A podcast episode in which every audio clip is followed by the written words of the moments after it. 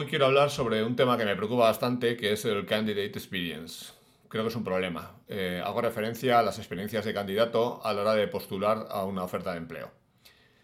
No somos animales racionales, sino emocionales. Y creo que una gran experiencia como candidato pues puede generar lealtad, eh, crear nuevos consumidores, incluso facilitar la contratación a través de recomendaciones y te va a asegurar eh, como empresa el mejor talento. Mejora la competitividad no solo de la empresa, sino también del sector y es un instrumento creo que bastante útil para difundir la cultura de la empresa. Y por supuesto ahorra tiempo y consecuentemente dinero.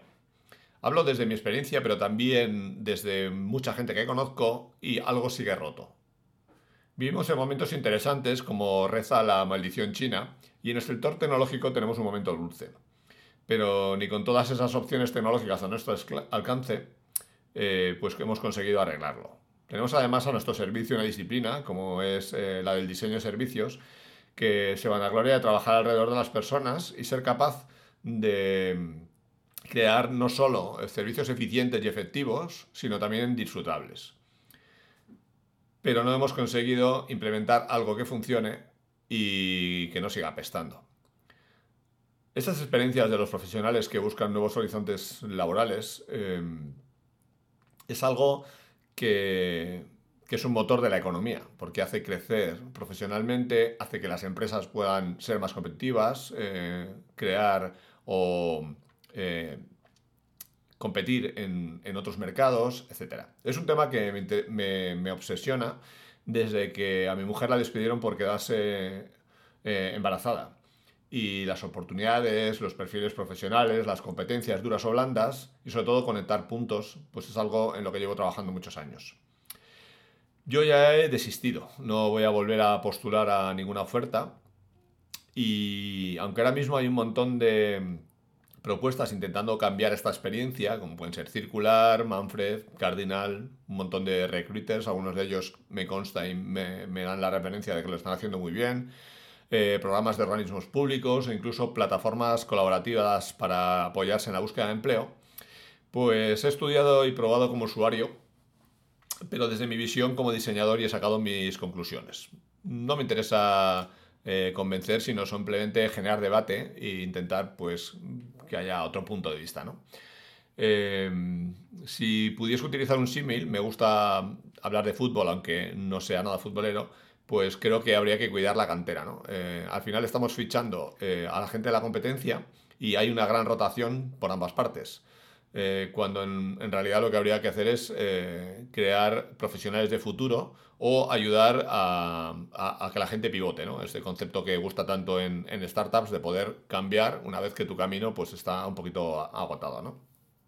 Las herramientas las tenemos porque podemos trabajar en el apoyo al candidato, crear buenos planes de formación, planes de carrera, eh, invertir en esos famosos perks, eh, pues que, el dinero ese vaya a formación, eventos, eh, encuentros y demás. sé que hay gente haciendo las cosas muy bien con sus one-on-ones, con sus evaluaciones, con sus KPIs, con sus objetivos, tanto para la empresa como para el trabajador. pero yo creo que los candidatos son usuarios y añadiría que son embajadores de marca. Y hay muchas cosas que, no se están teniendo en cuenta. La solución yo creo que no debería ser tan complicada, ¿no? Complicada.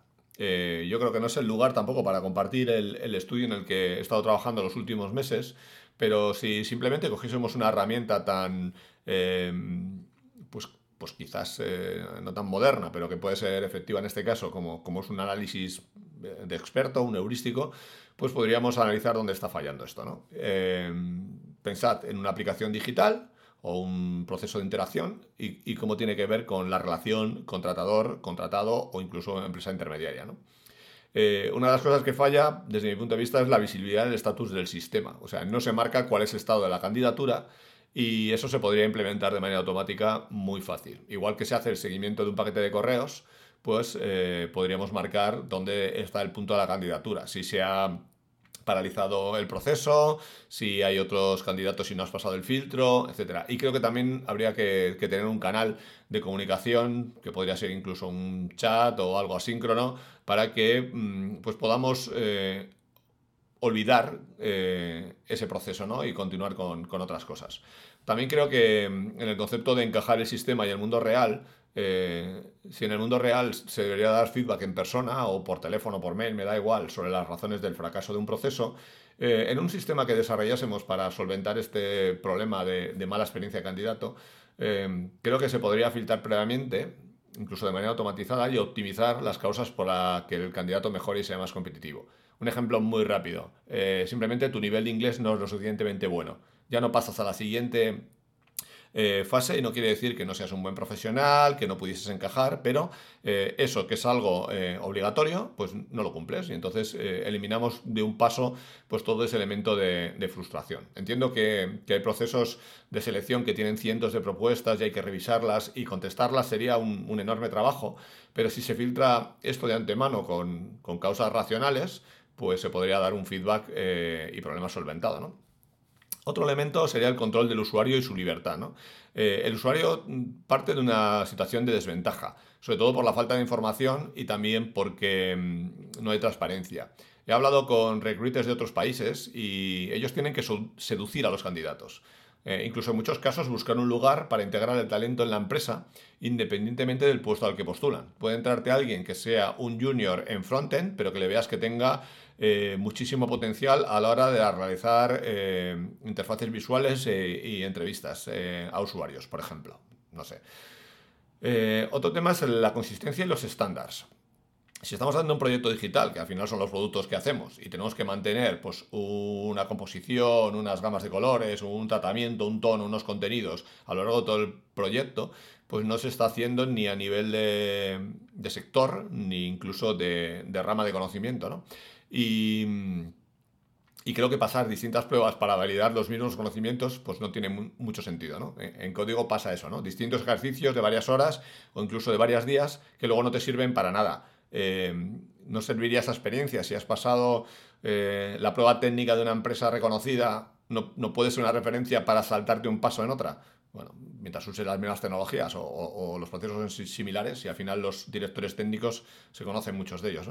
Eh, yo no estoy hablando de certificaciones, pero creo que podría haber modelos de referencia, aunque fuesen un poco cualitativos. ¿no?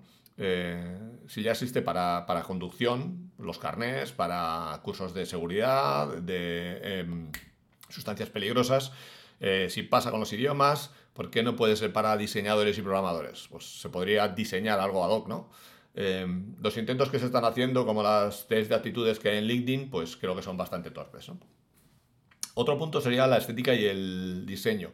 De lo poco bueno que he visto, y parece un juego de palabras, es la entrevista virtual que hacen los cracks del estudio, del estudio Bueno.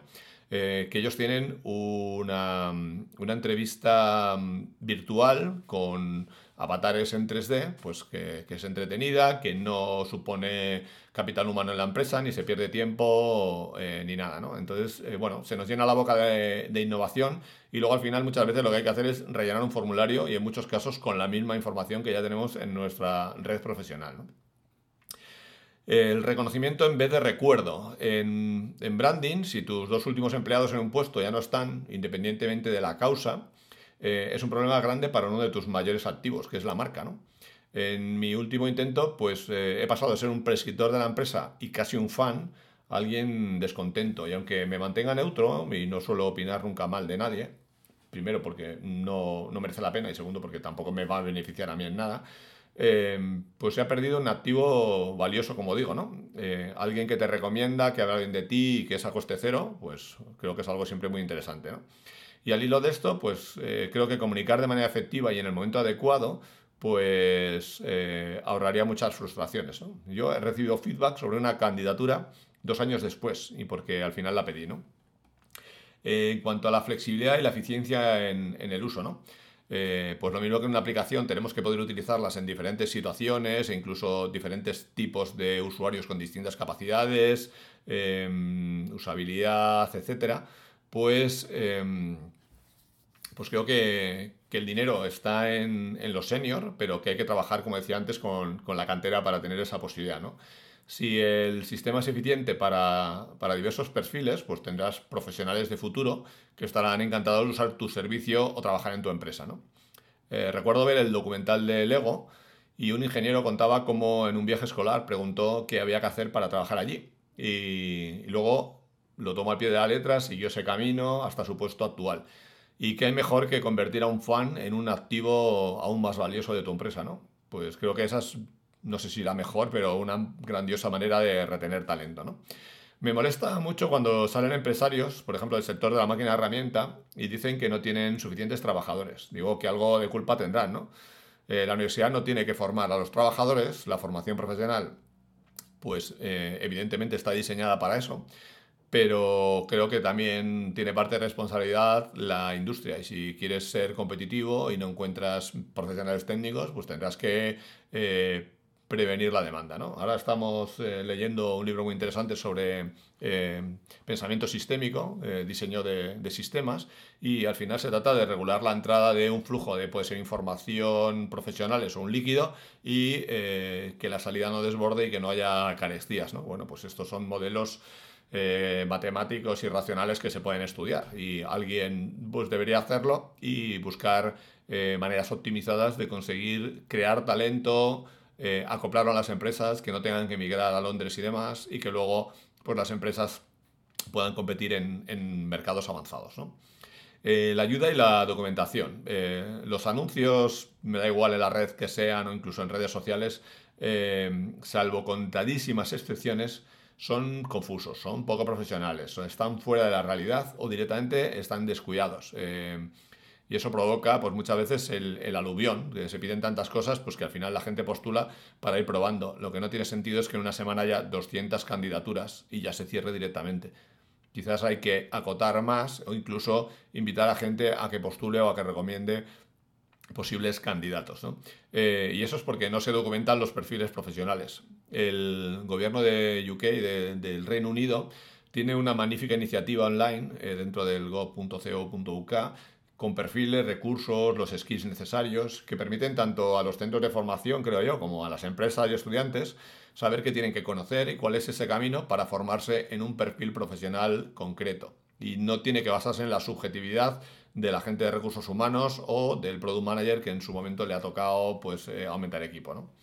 Y hilando pues, con, otro heurístico que sería para, para que utilizaríamos en un proyecto digital, una app, etcétera, pues sería la, ayuda eh, al usuario, ¿no? Eh, quizás sea decir demasiado, pero muchas veces, aunque no haya un hueco, pues em, creo que eh, es, importante, ¿no? una recomendación, un contacto, simplemente un recurso, pueden suponer pues, una mejora más que sustancial en un proceso que afecta mucho a las personas. Cuando las personas postulan, están nerviosas, en muchos casos hay episodios de ansiedad, em, con el tiempo se van generando problemas de autoestima, que es algo que yo he comprobado como mentor de la universidad eh, pública, pues que al final eh, los, chicos y las chicas están tan perdidos que no, tienen confianza y, creo que eso es un problema.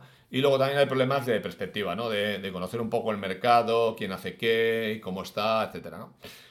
Y creo que resumiendo, pues los problemas para mí, en mi opinión personal, muy discutible, pues serían la falta de empatía de la gente de recursos humanos, que nunca ha entendido el, valor que aportan, aunque para mí realmente deberían llamarse recursos empresariales, porque eh, buscan el beneficio de la empresa y no la de los humanos que trabajan en ella. Eso no hay que olvidarlo.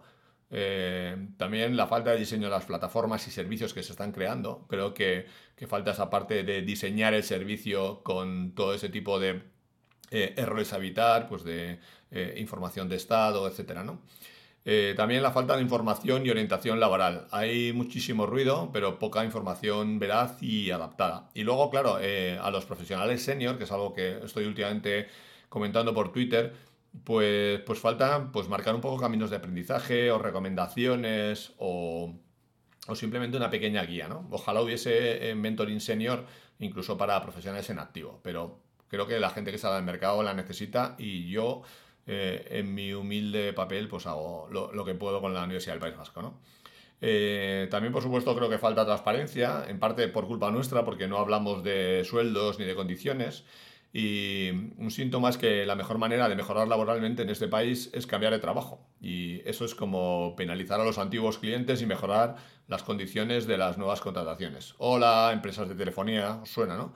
Pues creo que esa es una práctica comercial nefasta, me da igual los números, eh, lo, que, lo que digan, pero desde luego yo que he estudiado publicidad y relaciones públicas, pues es un error que no tiene ningún sentido. Entonces, eh, seamos más honestos, ¿no? Hablemos de, sueldos, hablemos de condiciones laborales y hablemos de, que la gente trabaje de manera sana y, no voy a decir alegre porque no soy Mr. Wonderful, ¿no?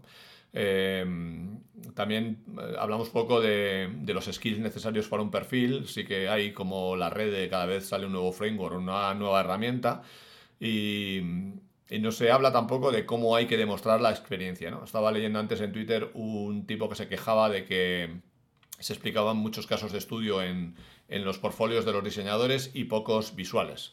Antes eran demasiados visuales y que Dribble no, no era un buen canal. Eh, ¿Por qué no hay un debate en los congresos o en las semanas del diseño o en los eventos técnicos de cómo hay que presentar esa información?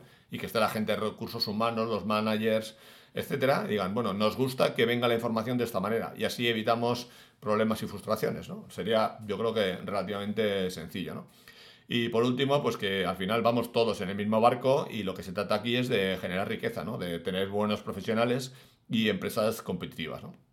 Eh, fruto de esta frustración y de, pues, eh, tomar el pulso un poco de cómo está el mercado laboral, incluso en, un sector o en un canal que es el diseño el desarrollo, que, está en alza y que supone que las condiciones son mejores que del resto, pues nada, es una de las razones por las que estoy montando un, laboratorio de investigación en diseño, porque creo que las cosas se pueden mejorar. Independientemente, en todas las grandes ciudades y en muchos, eh, muchas zonas hay grandísimos profesionales relacionados con la investigación, el diseño, servicios, etcétera, que podría hacer cosas fantásticas para mejorar estos procesos, tanto en empresas como en productos. ¿no? Y básicamente esto es lo que pienso sobre algo clave para, nuestra sociedad, que, tiene que ser mejor, que estar más nivelada y que ahora mismo no lo está y que hay un montón de gente valiosa que estamos desaprovechando y también estamos creando empresas eh, cuyo principal valor, que son las personas, no son todo lo competitivas que deberían ser. ¿no? Eh, así que todos tenemos nuestra parte de responsabilidad, yo el primero y hago lo que puedo y es nuestra parte pues intentar mejorarlo, ¿no?